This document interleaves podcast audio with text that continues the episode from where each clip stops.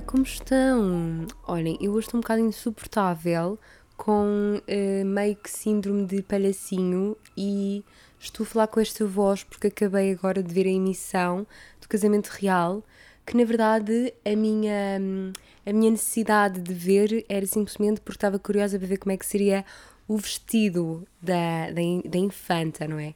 Estava muito curiosa, gosto de um bom casamento, valorizo um bom vestido de noiva e pronto, basicamente estava com imensa curiosidade para ver. Ela ainda vai ter outro, mas por acaso gostei, gostei bastante do vestido dela da, da cerimónia, achei bonito. E olhem, eh, sem comentários sobre todo, toda o cenário e a, a festa real, real, não é? Acho que se pode dizer real, não sei. Uh, sobre tudo que. Hum, olhem, sobre o casamento. Que sejam felizes, não é? É o que importa. Mas pronto, vamos ao episódio de hoje.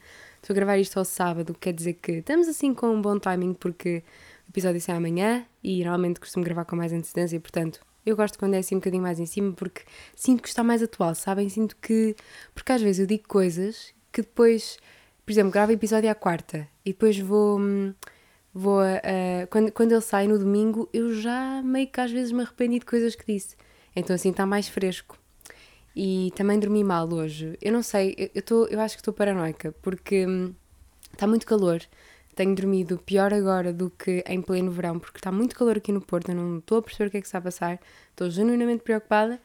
E hum, o que é que acontece? Eu tenho aqueles difusores anti-melgas porque eu sofro imenso com picadas de mosquito e melgas.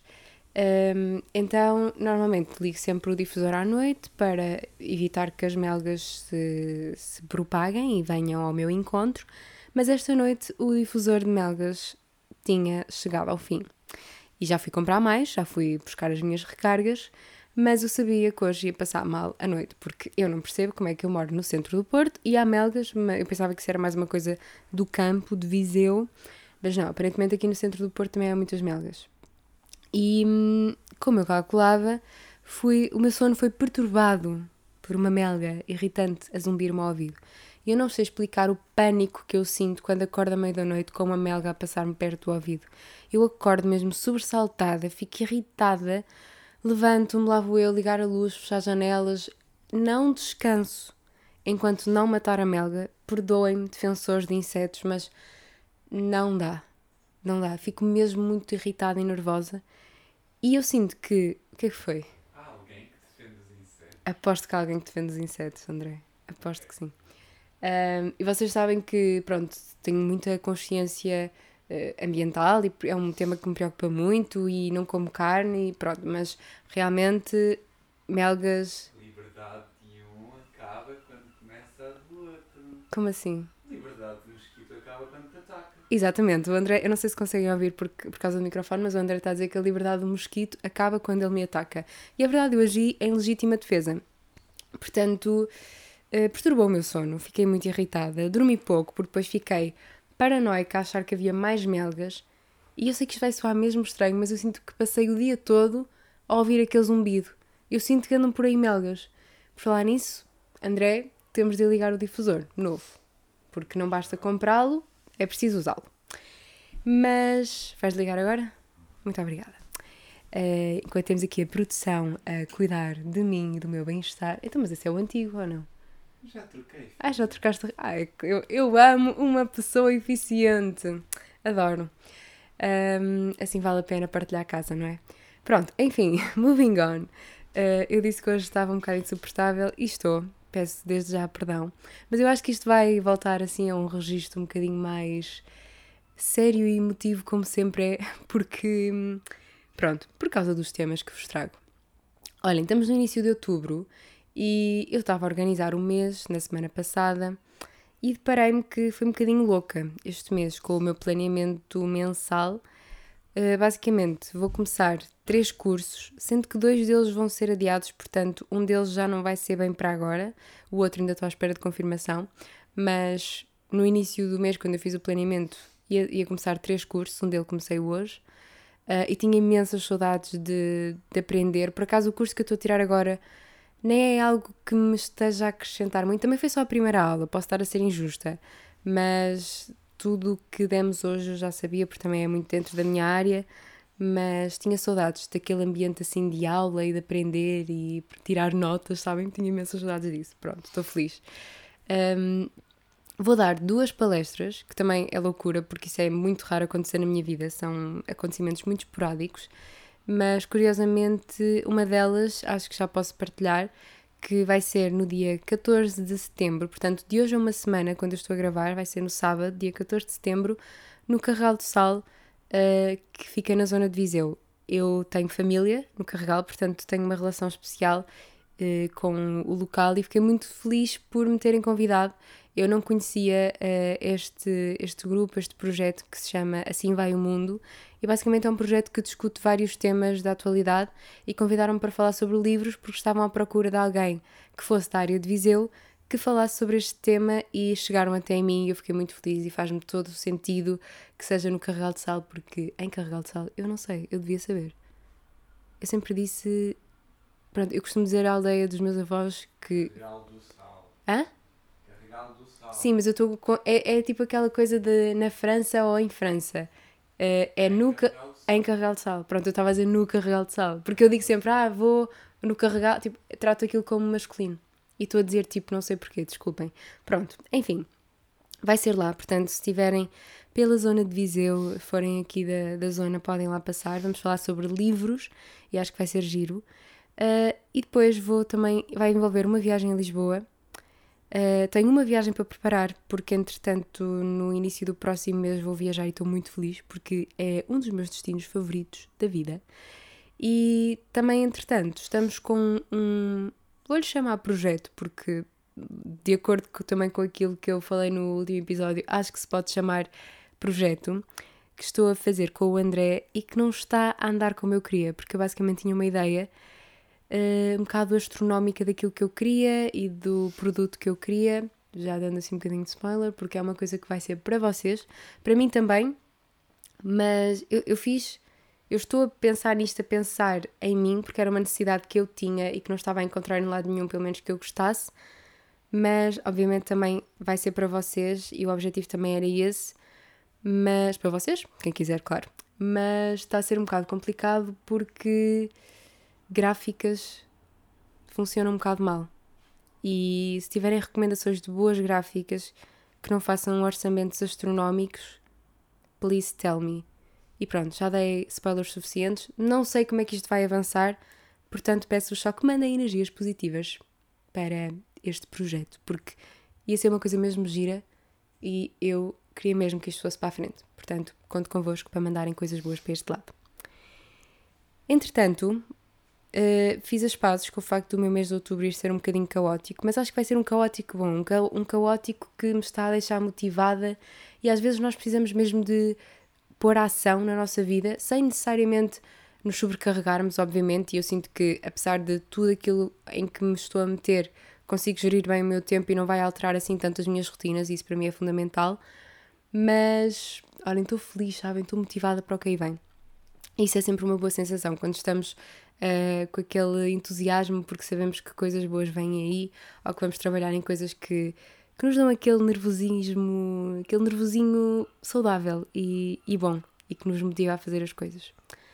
E por falar em fazer coisas, voltamos a falar aqui um bocadinho de trabalho, porque é um tema recorrente, porque eu trabalho e faz parte da minha vida, e quem trabalha sabe que o trabalho ocupa uma grande parte da nossa vida, portanto é normal que falemos muito dele.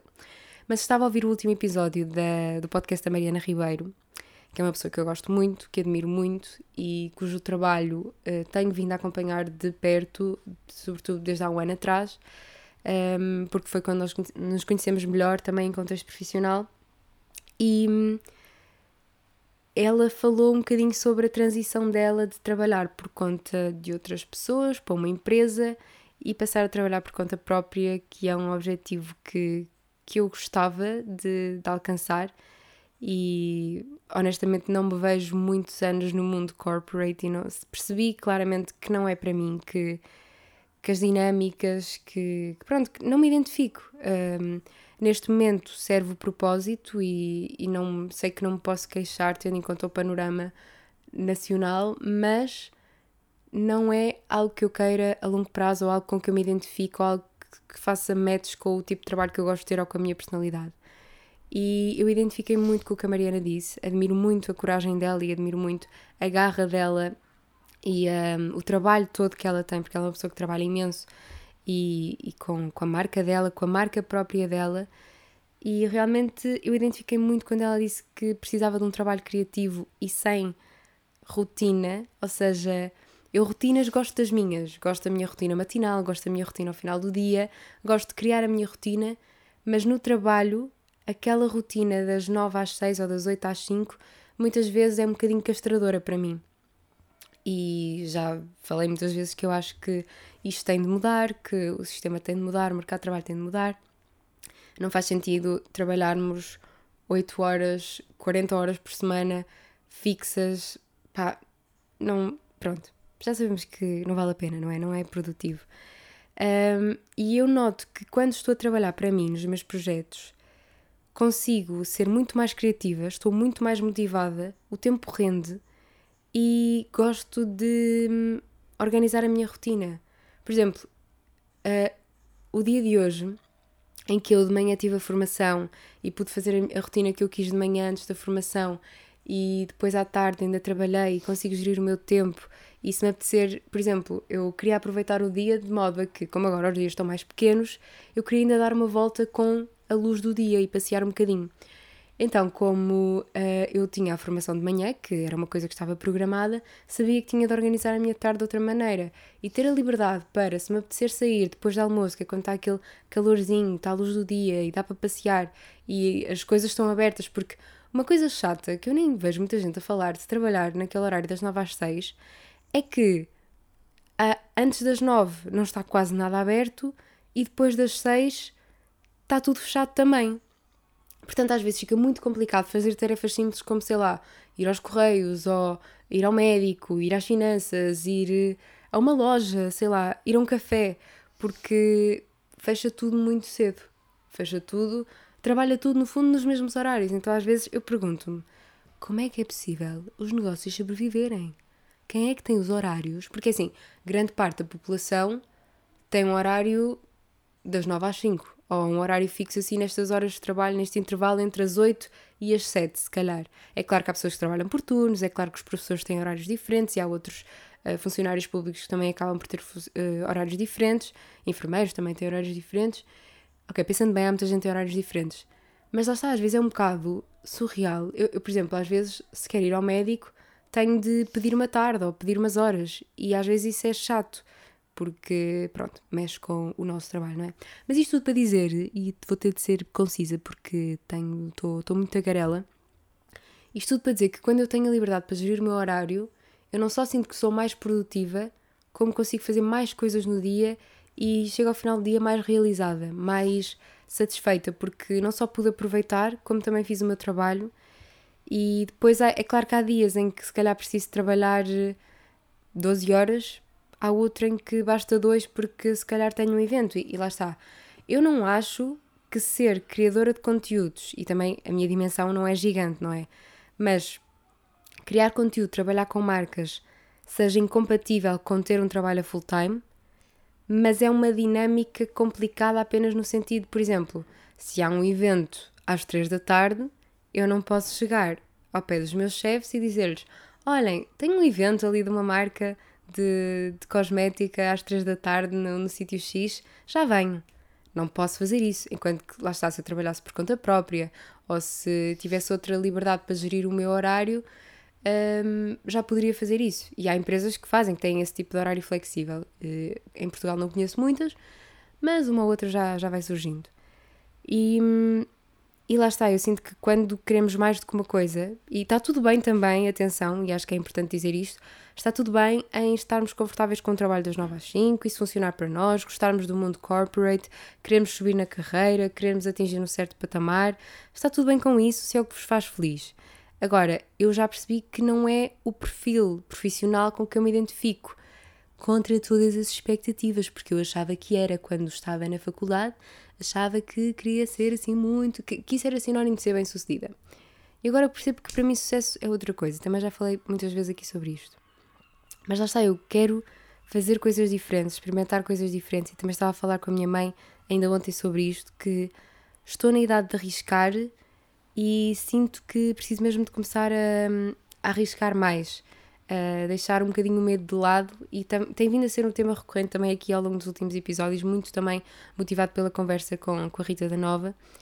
E, e ligar áreas diferentes, ligar partes diferentes da minha vida que eu gosto, porque o que eu sinto é que às vezes tendo um trabalho full time numa só uh, área acaba por nos tirar muita energia, porque estamos a dedicar a maior parte do nosso dia àquela área específica, quando nós na verdade somos muito mais coisas. Eu, é claro que eu sou a Salomé que gosta de content writing e gosta de escrever, uh, mas também gosto de escrever outras coisas e gosto de moda e gosto de sustentabilidade e gosto de música e gosto de teatro e gosto de ler e gosto de muita coisa.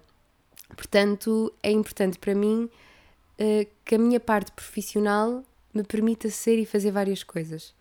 É claro que também é importante perceber que nem todos, infelizmente, vamos conseguir fazer aquilo que gostamos como o nosso trabalho, porque o mundo não é justo, e às vezes trabalho é só trabalho e é só um meio para nós depois conseguirmos fazer as coisas que verdadeiramente gostamos no nosso tempo livre. E se assim for, eu acho que é importante termos um trabalho que nos respeite e que nos respeite o nosso tempo livre e que nos permita chegar ao fim do dia sem nos sentirmos com a energia sugada para conseguirmos ainda fazer outras coisas e nos dedicar aos nossos hobbies. Porque eu sei de muita gente e, e a realidade da maior parte das pessoas à minha volta é que chegam ao final do dia, e às vezes também me acontece, completamente exaustos e sem vontade de nos dedicarmos a hobbies, de mexer o corpo, de fazer seja o que for, por estarmos tão desgastados. E digo isto na nossa geração e, e noutras gerações também mais velhas, porque o burnout existe e nota-se claramente que, que há muita gente que anda desmotivada. E também estava a falar com uma amiga minha com quem fui tomar, eh, almoçar ontem, já não estava com ela há muito tempo e ela é de uma área completamente diferente da minha. Uh, é, ela está a trabalhar uh, na parte do teatro e ela estava a dizer que não se identifica muito com a nossa geração no contexto de trabalho, porque como ela gosta tanto do que faz e está a trabalhar com aquilo que gosta, ela não tem problema de dar aquele extra mile, de, trabalhar às vezes um bocadinho mais fora de horas, porque o teatro também é isso, obriga, não é? Porque não, se há um espetáculo, não vamos só trabalhar das 9 às 6 quando o espetáculo é às 9, é preciso mexer um bocadinho com horários e, e, adaptar aqui um bocadinho a rotina e faz parte deste mundo mais cultural. E eu sinto muito isto, quando nós somos apaixonados pelo que fazemos, não custa uh, de vez em quando darmos um bocadinho mais de nós, uh, dedicarmos mais àquilo, quando, quando precisamos de. É claro que eu acho que isto não deve ser a norma, ou seja, não, não deve ser levado ao ponto extremo de vivermos só para o trabalho. Claro que não. Mas realmente as pessoas motivadas são mais felizes no trabalho e são melhores profissionais. E isso nem sempre depende só das pessoas. Às vezes Depende muito das empresas também de fazerem a coisa certa para motivar os trabalhadores, e isso não significa pôr uma mesa de ping-pong no escritório, uh, significa muito mais do que isso, e há outras medidas que podem ser implementadas nas empresas para efetivamente motivar os trabalhadores, e aqui falamos, lá está, da questão dos horários flexíveis, de envolverem em projetos que realmente façam sentido de acordo com, com cada pessoa, com o perfil de cada pessoa. Um, a possibilidade, sei lá, dos pais poderem ser a meio do dia para ir buscar os filhos à escola, de terem creche gratuita, sei lá, pronto, estou só a soltar ideias para o ar, mas há muita coisa que é, é o tal uh, salário emocional, acho eu, acho que é assim que se chama, que, que também é muito importante. Obviamente que o salário real é muito importante também, porque nós não sobrevivemos de, de palmadinhas nas costas e de elogios, mas é claro, também é muito importante quando reconhecem o nosso trabalho e quando nós nos sentimos felizes a fazê-lo e nos sentimos realizados. Uh, mas lá está, e eu noto isto e também é uma coisa que tenho vindo a pensar porque eu também trabalho como freelancer, para além do, do trabalho full-time e da criação de conteúdo, e noto que no início, como eu queria era ganhar experiência e expor-me ter clientes, eu comecei, e, e como eu gostava daquilo, lá está, comecei a praticar preços muito baixos e a não valorizar o meu trabalho. E depois isso são padrões muito difíceis de quebrar, sobretudo com clientes com quem já trabalhamos há alguns anos. E chega ao ponto, lá está, de não ser saudável também, porque por muito que eu gosto do trabalho que estou a fazer, se eu não sentir que o trabalho que eu estou a fazer está a ser valorizado do ponto de vista monetário, ou seja, o tempo, a energia, a dedicação, a qualidade do trabalho que eu estou a entregar, não está a ser paga justamente. Não é um valor justo por aquilo que estou a dar à empresa, a dar ao cliente.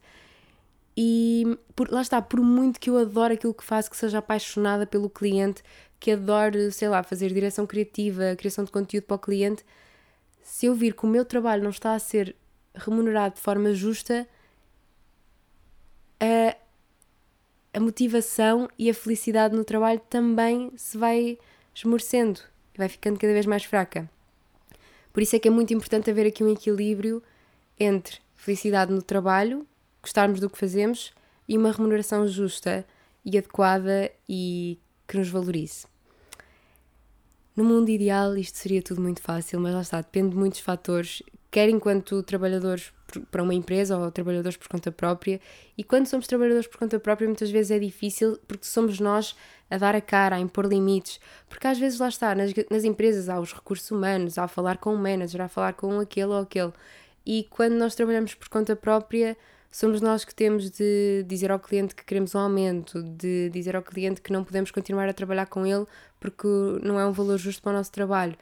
E são conversas difíceis de ter, sabem? Porque eu às vezes, é claro que eu tenho uma dimensão muito pequena, mas às vezes penso que gostava de ter alguém só para me responder um bocadinho, olha, é um bocadinho aquilo que as agências de comunicação fazem com, com os influenciadores, por exemplo, que é responder a e-mails, responder a orçamentos e com as celebridades também, também tem os agentes que lhes respondem a essas coisas todas. Eu, eu às vezes gostava de ter alguém para me tratar dessa burocracia e, e parte orçamental, porque às vezes custa muito quando somos nós a, a orçamentar o, o, nosso, o nosso trabalho, porque parece que estamos sempre a pedir demais mas na verdade às vezes até estamos a pedir menos do que aquilo que merecemos e do que aquilo que o nosso trabalho, trabalho vale. E é uma coisa muito difícil de gerir. Eu digo isto tanto a nível de criação de conteúdo como a nível de trabalho freelance. É muito difícil. Um, eu, eu tenho essa dificuldade em ser justa a dar um orçamento para mim. Sinto que sou que tento sempre baixar para o lado do cliente e nunca ser boa para mim. E, e isso é mau e tenho de trabalhar nisso e eu peço, peço ajuda ao André, que é meu, a minha espécie de, de, de, agência e de assistente, mas na verdade quem dá a cara aos e-mails e quem responde sou eu. Só peço aconselhamento e a outros amigos meus freelancers e assim, e criadores de conteúdo, quando há algumas situações, para ter uma opinião de fora, porque a verdade é que são situações delicadas e quer queiramos, quer não, falar de dinheiro continua a ser um tabu. Por isso é algo difícil de lidar. E isto começou tudo por causa do episódio da Mariana Ribeiro, não é? Pois. Um, mas realmente eu acho que é muito importante e tenho chegado também a esta conclusão que ser chata para conseguir aquilo que queremos é muito importante. E eu tenho muita dificuldade em ser chata, em insistir com as pessoas, em put myself out there, digamos assim, em expor-me, porque tenho muita vergonha e tenho medo de estar, lá está, síndrome do impostor e de fogo, as pessoas vão descobrir que eu não sou assim tão boa, ou que o meu conteúdo não é assim tão bom, ou que os meus serviços não são assim tão bons, e há mil pessoas que fazem um serviço melhor que eu, e provavelmente há, mas também há muitas pessoas que não têm a mesma qualidade que eu e se calhar estão a oferecer uh, até orçamentos mais altos. Portanto, isto é tudo muito relativo e realmente precisamos de valorizar o nosso trabalho para que as outras pessoas também o possam valorizar. E eu sinto que estou a chegar a esse ponto em que realmente já percebi que é preciso às vezes insistir para termos aquilo que queremos, eh, quer no mundo da criação de conteúdo, quer no trabalho freelance, quer nas próprias empresas. Se bem que uma coisa engraçada que eu também estou a chegar à conclusão sobre mim é que eu tenho mais facilidade em impor-me e dizer aquilo que quero, apesar de toda a dificuldade, quando trabalho em nome próprio, sendo eu Salomé Santos, escritora de conteúdos e uh, freelancer, do que a, em, a nível de empresa. Porque, como na empresa eh, onde eu estou agora, estou numa posição mais uh, júnior, digamos assim, porque também comecei a trabalhar há pouco tempo, eu sinto que ainda não tenho moral nenhuma para falar. Enquanto que cá fora, eu sinto que me levo mais a sério, porque, eh, lá está, a minha experiência não começou quando eu saí da faculdade, já foi algo que eu fui construindo antes disso e noto que, lá está, acrescento valor aos clientes com quem trabalho, que posso acrescentar valor às marcas com quem quero trabalhar e é importante reconhecer isso. E às vezes vamos cair num poço de insegurança e achar que não somos bons o suficiente. Isso, acho que vão, vão sempre existir fases dessas e é normal que a insegurança esteja lá. Um, até porque são trabalhos muito incertos, lá está, e há, há meses em que correm bem, há outros que se calhar não temos cliente nenhum ou não temos uh, nada para fazer, e, e, é por isso que eu também sinto que ainda não me consegui desvincular, nem, nem sinto que consiga ainda do meu trabalho full-time, porque hum, apesar de, de, eu estar a fazer uma coisa que eu gosto do meu trabalho full-time, lá está, apesar de, de tudo o que eu não me identifico com o trabalho corporate, a verdade é que dá uma segurança, é a certeza de que ao final do mês há um salário certo. E isso acho que é o que faz muita gente, eu incluída, ter medo de dar o passo de trabalhar por conta própria. Eu também sou muito nova, eu sei disso, uh, e tenho muita experiência para ganhar, não só se calhar com empresas como a nível uh, a solo, e a Catarina concorda, como podem estar a ouvir. Uh, mas realmente uma coisa muito importante, quer a nível empresarial, quer a nível pessoal e do nosso trabalho por conta própria, é falar com pessoas, perder a vergonha ou meter a vergonha de lado, mesmo que sejamos envergonhados e tímidos, fazer contactos, partilhar ideias, trazer novas ideias.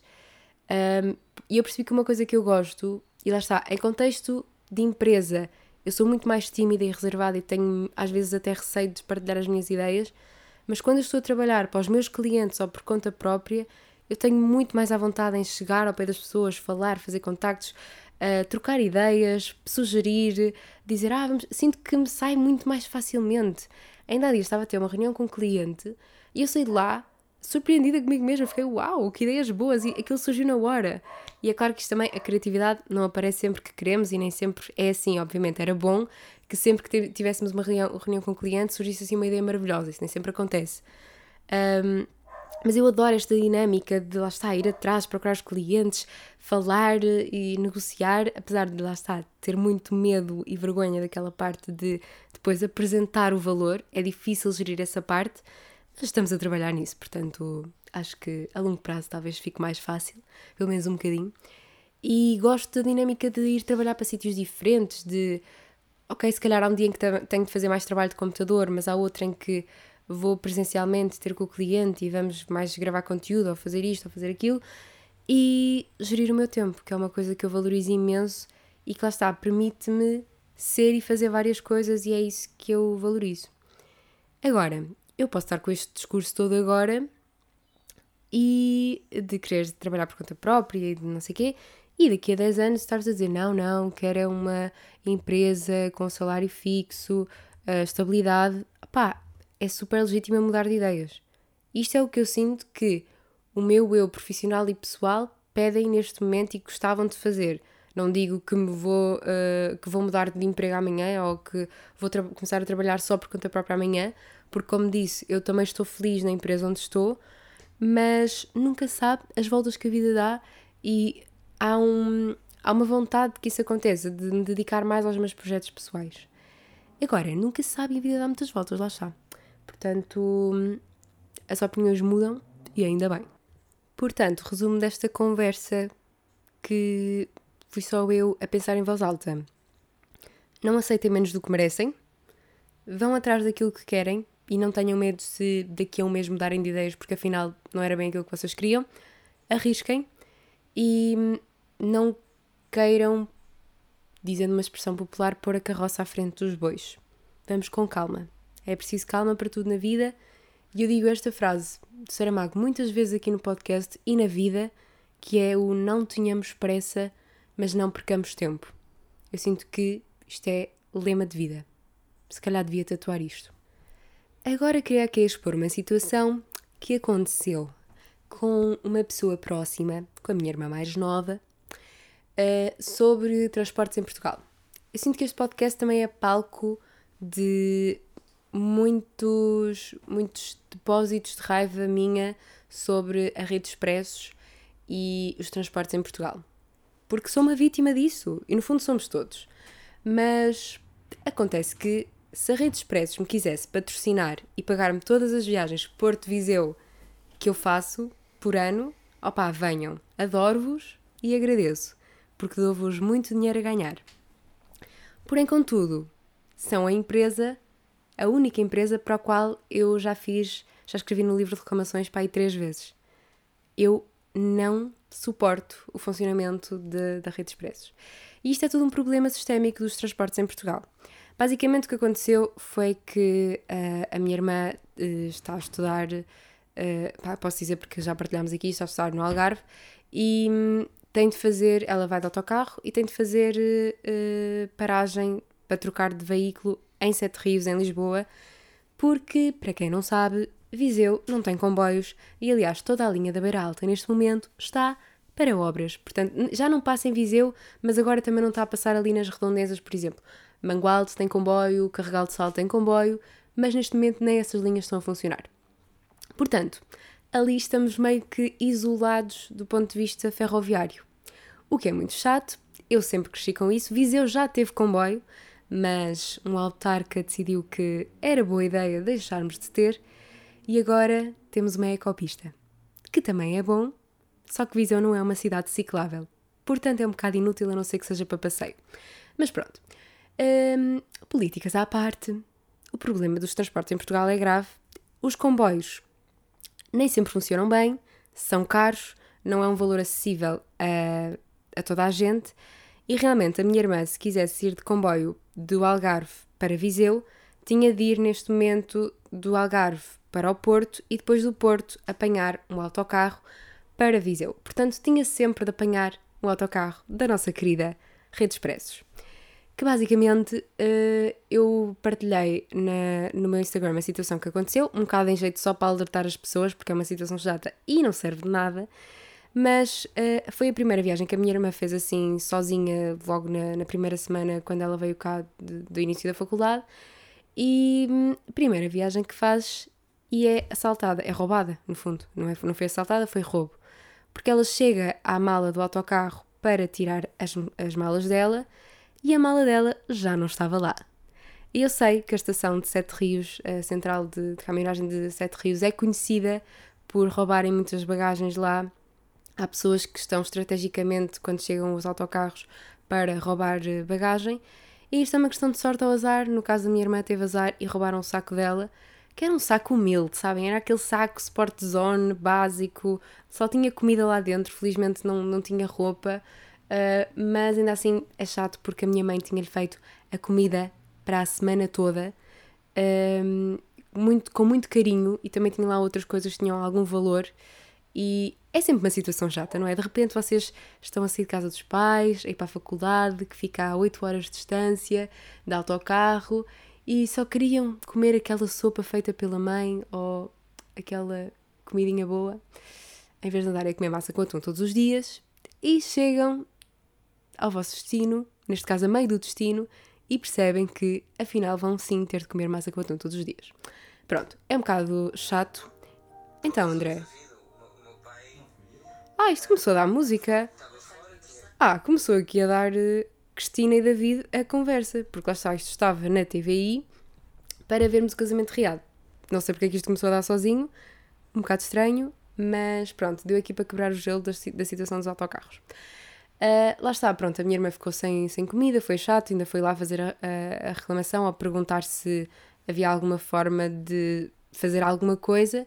A única coisa que ela pôde fazer foi expor a situação, dizer o que é que tinha a mala, como é que era a mala, uh, e disseram-lhe que a probabilidade de aparecer era nula, porque obviamente foi roubada e quem a roubou não ia devolver, não é? Não ia pensar, ah, afinal isto não tem nada de valor, assim não pode, que, não, que eu possa vender ou assim, portanto vou devolver. Pronto, espero ao menos que a pessoa que, roubou a mala da minha irmã se tenha deliciado com a comida da minha mãe. Espero ao menos isso e que e que, e que tenha sido pelo menos uma pessoa que precisasse de comer. Já fico feliz por isso. Mas é uma situação chata. Feliz não, menos triste. Menos triste, exatamente. É uma situação chata que ninguém quer passar, sobretudo quando estamos a fazer viagens de autocarro que são horríveis e muito desconfortáveis. E se eu me queixo da minha viagem de duas horas Porto Viseu, uh, nem quero imaginar a minha irmã que faz 7 horas e tal, 8 horas para o Algarve. Pronto, para além do tempo que é chato, uh, eu, eu, eu sinto que estou a desenvolver uma coisa que é humor de autocarro. Eu, eu depois de uma viagem de autocarro, opá, dei meia hora antes de falar comigo, porque eu venho tão irritada. As pessoas, pá, primeiro não usam desodorizante, ou cheiram mal, ou abusam no perfume, um, ou estão a comer uma coisa que cheira estranho ao vosso lado, quando nem se pode comer nos autocarros. Ou, um, os bancos também são desconfortáveis e há pessoas que ainda os puxam para trás. Se querem trabalhar no computador é difícil porque não há espaço quase para o, para o monitor abrir. Pá, não é uma situação muito confortável. E vocês podem, podiam me perguntar, não é? Olha, então porquê é que tu andas de autocarro? Primeiro, porque lá está, não, não, não há comboios para Viseu.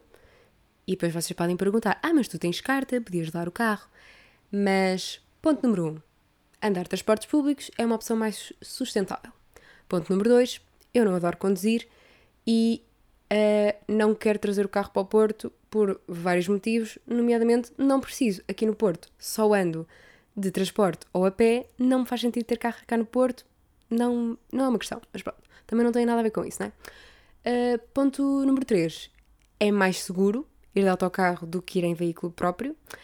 Uh, e é sobretudo porque, pá, não faz sentido. Na minha vida, neste momento, não faz sentido. Sinto que, que ia ser uma, um privilégio birrento querer vir para o, para o porto de carro, porque não há necessidade, eu não tenho necessidade de ter um carro aqui e se posso fazer este sacrifício entre aspas, eu sei que isto é um problema de primeiro mundo, mas é uma coisa que me irrita, ok? Deixem-me desabafar aqui porque este também é o meu espaço, está bem? Uh, se eu posso contribuir um bocadinho para o ambiente, e já que não posso andar de comboio, que é um meio de transporte mais sustentável, pelo menos andar de autocarro, que é um transporte público, uh, pronto, meio que faço a minha parte também nesse aspecto e é genuinamente uma questão de. Ah, e também não falei disto, mas obviamente que também conta porque é muito mais barato ir de autocarro do que fazer uma viagem de carro. Porque assim, uma coisa que eu tenho reparado é que a maior parte dos carros que se vêem a andar na estrada levam uma, no máximo duas pessoas. E é ridículo do ponto de vista ambiental, é ridículo do ponto de vista de poupança, mas depois lá está. Portugal não tem uma rede de transportes ótima para as pessoas circularem. E é assim, numa grande cidade como Porto e Lisboa, os transportes até, apesar de não serem perfeitos, ok, pronto. Eu, por exemplo, lá está, eu sinto-me privilegiada porque posso aqui na cidade andar a pé e transportes para todo lado e estou bem servida. Em Visa já não é assim, como eu também já falei aqui, mas isto, a culpa eu não posso culpar as pessoas por andarem de carro, não é? Porque isto é um problema sistémico, mais uma vez, é um problema do país. Uh, que não é tão, tão simples como dizer às pessoas para andarem de transporte ou para andarem de bicicleta quando as cidades não estão preparadas para isso. Mas lá está, é que se queremos andar de comboio, ou não temos rede que, que cubra a nossa área, ou os comboios são caríssimos, ou estão suprimidos.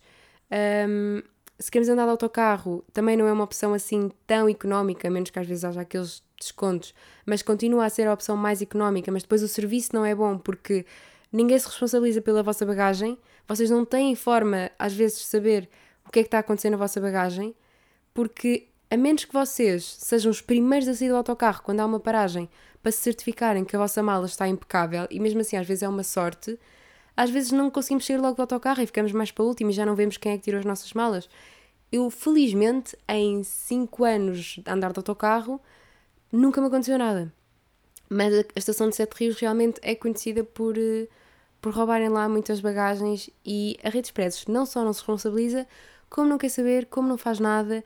Vocês podem preencher um, um inquérito de, para dizer o que é que tinha a vossa mala, o que é que perderam, os bens que perderam, mas isso nunca, primeiro, isso nunca vos vai trazer a vossa bagagem de volta, a probabilidade disso acontecer é nula, e também não vai trazer qualquer tipo de prejuízo para a rede de expresso porque eles não se responsabilizam. E é muito chato, porque vocês estão a pagar por um serviço, estão a confiar a vossa bagagem, que é assim, nós não vamos andar só com coisas que não nos importam. Se uma pessoa, eh, por exemplo, no meu caso, eu faço Porto, Viseu, Viseu, Porto, é claro que eu ando com o meu computador, com bens de valor, e isso, obviamente, eu tento sempre que as coisas mais importantes vão ao meu lado no autocarro e estou sempre a vigiá-las, obviamente, mas há coisas como, por exemplo, a minha roupa, que apesar de não ser um bem essencial, pá, é muito chato perder peças de roupa que, sei lá, ou têm valor sentimental, ou eu gosto, ou simplesmente não quero perder, nem quero que me roubem. E é chato. Um, e lá está, o que me irrita é não haver qualquer tipo de responsabilização nestas situações, não haver nada a fazer. A única coisa que eu posso fazer é usar todos os passos que eu possa para reclamar, que é o que eu faço. Um, lá está, é, é um bocadinho uma sensação de impotência, porque eu sinto que não posso fazer nada a não ser as reclamações que eu já faço, uh, tentar controlar ao máximo a minha bagagem, uh, evitar andar de autocarro sempre que posso. E eu às vezes tenho amigos que conheço que fazem uh, Porto Viseu de carro e dividimos boleias e também acaba por ser uma opção boa porque não só enchemos um carro e é, é, acaba por ser, do ponto de vista quer de poupança, quer ambiental, é melhor um carro ir com 5 pessoas do que irem 5 pessoas, cada uma delas no seu carro, não é? Do ponto de vista ambiental, isso é muito melhor. Então, sempre que eu posso e sempre que os horários são compatíveis, eu gosto de ir de boleia também no carro de outras pessoas. Mas, olhem, isto só para deixar o aviso que também se tiverem, um, como nós, e só tiverem autocarros para se deslocarem para as vossas cidades ou casas ou o que for, que tenham cuidado e estejam atentos às vossas malas que estão na bagagem. E tentem também identificar sempre, eu sei que às vezes, olhem, não serve de nada, mas, por exemplo, eu tenho uma mala azul que dá nas vistas e que, pronto, eu sei sempre que é a minha e ao longe consigo vê-la e se vir alguém ir-se embora com ela, eu juro que vou atrás da pessoa. E juro que, que me passo. Mas pronto, já acabei aqui o meu rant sobre transportes públicos e sobre o quão mal funcionam em Portugal. Nothing new. Mas uma coisa new, por acaso, que aprendi nas últimas semanas foi sobre café de especialidade. Fui convidada para ir ao Porto Coffee Week, à Porto Coffee Week, que aconteceu na Alfândega do Porto na semana passada. Infelizmente só consegui ir um dia, mas gostei muito da experiência. E sabem que eu andava meio que a dormir no mundo do café de especialidade. Eu achava genuinamente que quando provava e ia a cafés que tinham café de especialidade, que era um café que eu sentia que era diferente, mas no fundo só via a maior diferença no preço, que é realmente um café mais caro, porque tem de ser. Mas aparentemente é todo um mundo, tal como o mundo dos vinhos. E eu estou um bocadinho mais dentro do mundo dos vinhos, daí também estar a fazer esta comparação, mas é realmente um mundo de, de rituais e de prestígio e de. pá, eu desconhecia completamente. Primeiro, provei cafés deliciosos, recomendo aqui a, a, a marca Sargento Martinho que é uma marca de café de especialidade portuguesa, uh, que já tem muitos anos no mercado, sendo que o café de especialidade não é uma coisa assim tão um, ehm, antiga ou com tanta tradição quanto isso, é uma marca que em Portugal até já tem bastante tradição porque já estão cá, penso eu, há nove anos que surgiu a marca e o café realmente é muito bom. São cafés normalmente do Peru, uh, da Colômbia, de, de, várias zonas do mundo. Café de muita qualidade, depois aquilo tem de respeitar uns certos critérios para ser considerado pela. Hum, não me lembro agora do nome, mas vou dizer Organização do Café, de especialidade, digamos assim. Mas é uma entidade responsável por avaliar e, e é ela que decide se um café é digno de ser café de especialidade ou não. E realmente é uma explosão de sabores completamente diferente. E nós em Portugal estamos muito habituados àquele café de bica. E hum, pá, para alguém que gosta de café de especialidade, dizem que o café de bica eh, não presta. Eu não diria que não presta, eu diria que são gostos, não é? Porque, claro que nunca vamos agradar a toda a gente. Eu gosto de um café de bica de vez em quando, não bebo todos os dias e não, não sou uh, viciada em café. Uh, gosto de um bom chá, e gosto de um bom café de especialidade também. Lá está, gosto de uma bica de vez em quando, gosto de um latte. Se calhar um Starbucks também de vez em quando, porque não? Sou uma pessoa versátil, sabem? Gosto de experimentar coisas novas. Uh, mas realmente, café de especialidade era um mundo que eu não conhecia e que agora estou muito mais sensibilizada e, e sinto que consigo dar o valor de acordo também com os preços que os cafés que têm café de especialidade pedem. Agora percebo um bocadinho realmente a origem do café, a forma como é feito, é um processo muito mais artesanal, fazem muito café de filtro, uh, a moagem do café, o processo de moagem do café, é um café mais aguado, uh, eles até às vezes comparam meio que a uma infusão de café. Olhem, muito interessante. Se tiverem curiosidade sobre este tema, recomendo-vos explorarem um bocadinho, se sobretudo gostarem de café, uh, porque eu fiquei fascinada e sinto que tenho muito para descobrir neste mundo de café de especialidade. Uh, pronto, fica a minha recomendação, café de especialidade, porque se calhar muita gente como eu não estava completamente por dentro deste mundo do café de especialidade. Outra coisa que tenho vindo a pensar, eu nem sei em quanto tempo é que estamos. Ah, ainda posso falar aqui mais, mais um bocadinho. Tenho vindo a falar muito e a reparar que eu falo muito aqui também da, da importância de nos aproximarmos mais da vida da aldeia, descentralizarmos os eventos que acontecem, porque é tudo Porto, Lisboa, Lisboa sobretudo, uh, e lá está, sendo de uma cidade do interior do país, às vezes sinto que, que, que vezes, apesar de termos eventos incríveis a acontecer e de Viseu, apesar de tudo, ser um, um polo cultural muito interessante, aqueles grandes eventos é Porto e Lisboa, basicamente. E é muito importante, sabemos-lo, e cada vez mais descentralizar estas coisas que acontecem das grandes cidades e de nos aproximarmos mais da veia mais comunitária, da vida da aldeia. E eu noto muito isso, lá está. Desde quando vou a um café na Pova de Varzim ou em Viseu, a quando vou a um café no Porto ou em Lisboa e o atendimento é completamente diferente, os preços são diferentes, a abordagem é diferente uh, e hum, certas dinâmicas que agora a cidade está a trazer sempre aconteceram nas aldeias e nos meios mais pequenos. Por exemplo, uh, há dias estava a ver uma, uma dinâmica que ia acontecer, uh, por acaso até era em Viseu, que era troca de plantas, troca de sementes. E eu estava a dizer à minha mãe: Olha que iniciativa tão gira, uh, fazerem troca de sementes, porque nós adoramos plantas. E, e, era basicamente uma pessoa que eu, por acaso, gosto muito do trabalho dela e achei uma iniciativa mesmo muito gira. Ela organizou uma, um grupo e fazem encontros em que fazem troca de sementes. Eu tenho sementes de girassol, alguém tem sementes, sei lá, de aloe vera e trocamos. Pronto, foi só um exemplo. Uh, nem sei se dá para semear assim aloe vera porque nunca experimentei. Mas uh, a minha mãe vira-se para mim e diz: opá, sim, é giro, mas nós já fazemos isso desde sempre. E eu pensei: é verdade. Eu desde que me lembro que isso é um dado adquirido e nunca teve de ser uma cena, ou seja, nunca tivemos de, ok, vamos combinar um encontro para trocar sementes e não sei o quê. Embora que isso, lá está, seja uma iniciativa muito interessante e para pessoas que se calhar não têm tanto esse contacto ou que não têm tanta gente com também terrenos que conheçam, é obviamente uma iniciativa muito interessante. Mas realmente, no, no meio em que eu cresci e das pessoas que me rodeiam, é um dado adquirido trocar sementes, trocar pés de plantas. Uh, e eu lembro da minha mãe, sempre que alguém ia à nossa casa, dizer: Ai, que planta tão gira! A minha mãe: Ai, eu tiro-te um pé e levas, ou assim que fizer a transplantação da planta, depois dou-te um bocadinho, ou quando fizer o corte, lá, lá, eu dou-te. Pá, eu cresci com isso, habituei-me a isso. A maior parte das plantas que neste momento tenho cá em casa são filhos, entre aspas, de plantas que eram da minha mãe ou dos meus avós, e isso é muito giro. E hum, acaba por acontecer assim num grupo muito fechado de pessoas, e por isso é importante existirem este tipo de iniciativas também que alarguem estas oportunidades a mais gente. Uh, mas lá está, na vida de aldeia, que pronto, eu não cresci numa aldeia, eu cresci em Viseu, mas nesta vida de, mais, de uma cidade mais pequena, isto acabava por acontecer de forma natural, não era preciso ser um encontro. Era uma coisa muito natural entre a comunidade, entre os amigos, entre os conhecidos, vizinhos, etc. E a mesma coisa com a troca de roupas. Eu acho incrível as cidades terem mercados de, de trocas de roupas. Eu própria uh, participo e sou voluntária na Let's Swap, como já disse aqui, e adoro.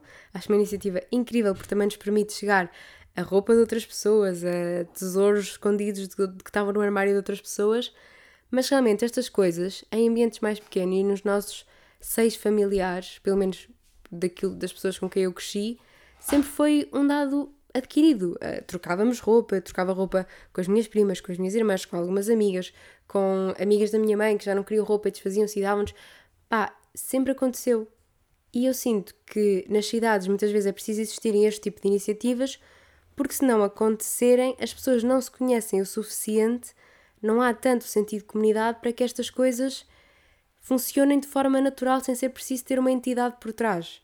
E ainda bem que há estas entidades, ainda bem que estes mercados acontecem, que há estas iniciativas, mas realmente nós ao aproximarmos-nos mais deste sentido de comunidade, e eu acredito que estas entidades e grupos e organizações também contribuam para nos aproximarmos deste sentido de comunidade, mas realmente é uma coisa que depois acaba o objetivo e o desejável é que isto seja uma coisa natural e não um evento, uma coisa que aconteça no nosso dia a dia, que não paremos de trocar roupa, comida, plantas, seja o que for.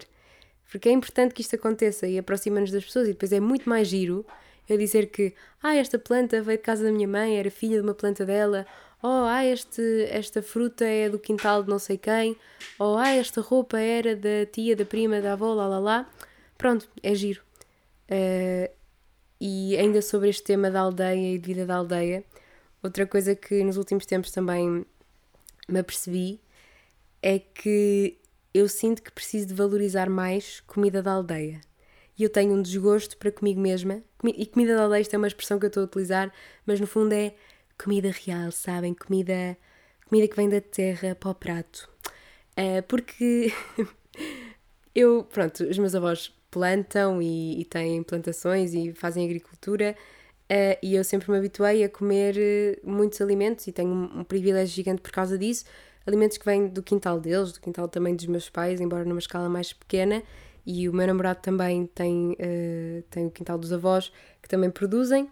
Portanto, é uma riqueza incrível e, e felizmente também há muita gente que, em Portugal que continua a manter isso.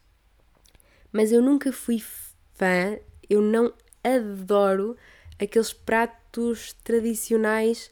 Por exemplo, há dias fui à, à casa da, da avó do André, por causa das vindimas, e estávamos a comer um prato que era feijoada. Opa, era tipo uma feijoada portuguesa, não é, André? Não, era uma feijoada. Tipo... Era uma feijoada normal. Sim. Era basicamente hortaliça, não é? Couves, uh, feijão, cenoura. cenoura e. pá, e era, e era isso, exato. É hã? É nossa. Exato, exato. E, e é, isso, é aí que eu quero chegar é que era tudo. A mãe do André estava a dizer isso depois que era tudo da terra. A mãe do André tinha ido.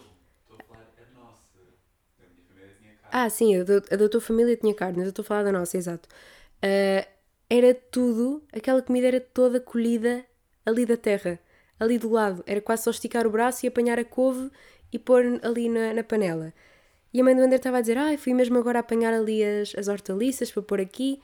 Uh, e opá, isto é de uma riqueza, não é? O luxo que é tu ires ao teu quintal, vais buscar a especiaria, vais buscar a hortaliça, vais buscar a cenoura, vais buscar o feijão e fazes ali um prato riquíssimo em saúde, só coisas boas e que, opá, é, é ouro, não é? é? É incrível. E eu, apesar de comer e de valorizar aquilo que estou a comer, gostava de adorar, sabem? De ser assim, pá, prato incrível, saboroso.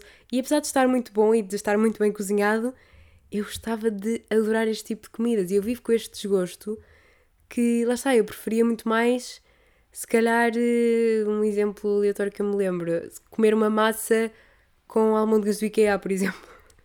O que é ridículo porque é comida processada, a massa é artificial, não é? Não é, não é um produto que vamos escolher à terra e almôndegas, pronto, são também um produto processado.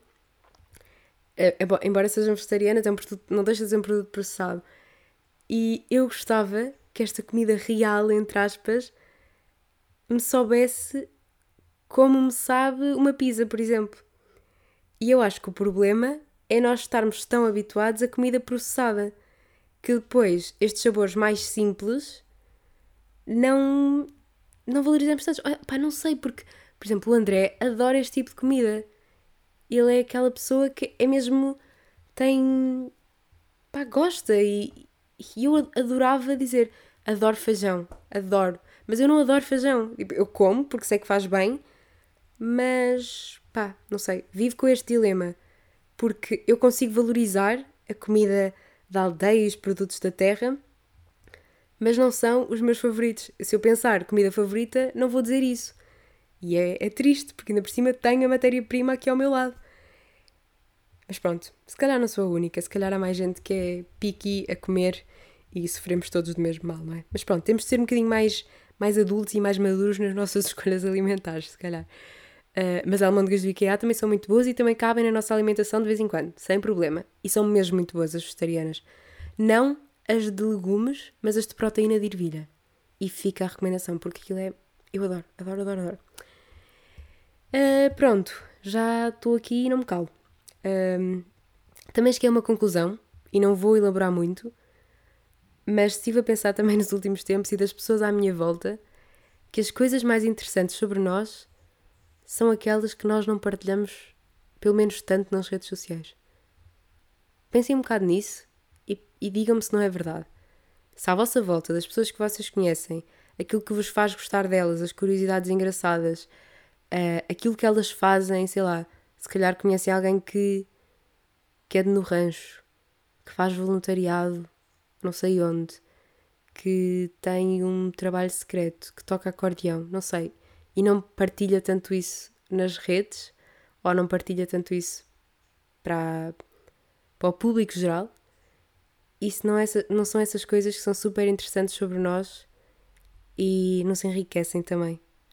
Pá, não sei. Estive a pensar nisto. Pronto, eu sinto que claramente preciso dormir. Uh, estou alteradíssima neste episódio, mas pronto, também ficaram a conhecer um bocado da minha energia mais normal. uh, momento azul da semana. Olhem, o dia de hoje foi muito bom, apesar da noite mal dormida e das melgas. Uh, encontrei dois achados em segunda mão incríveis um casaco que vou usar muito este outono quando vier o frio, que por Deus que venha, porque eu já não aguento mais um dia de calor. Mas é um casaco da Burberry, a 5 euros na Humana. Eu não adoro comprar na Humana, mas por acaso entramos e olhem, bom achado. E também comprei depois outro casaco lá na Humana, bege, que também acho que vai ser bom agora para o outono e inverno, é bastante quentinho. Uh, pronto, foram bons achados, fiquei feliz. E também outros momentos hoje sobre azul da semana foi estar com uma amiga minha de infância que acabou o mestrado e celebrar isso com ela. E também ter ido trabalhar com outra minha amiga minha num café novo que eu não conhecia aqui no Porto. Eu adoro. Hobby favorito é descobrir cafés novos. De preferência que se possa trabalhar neles. Porque lá está, uma pessoa que trabalha das 9 às 6 não pode ir para os cafés depois das 6 porque já estão fechados. Por isso é uma coisa que eu valorizo. E olhem.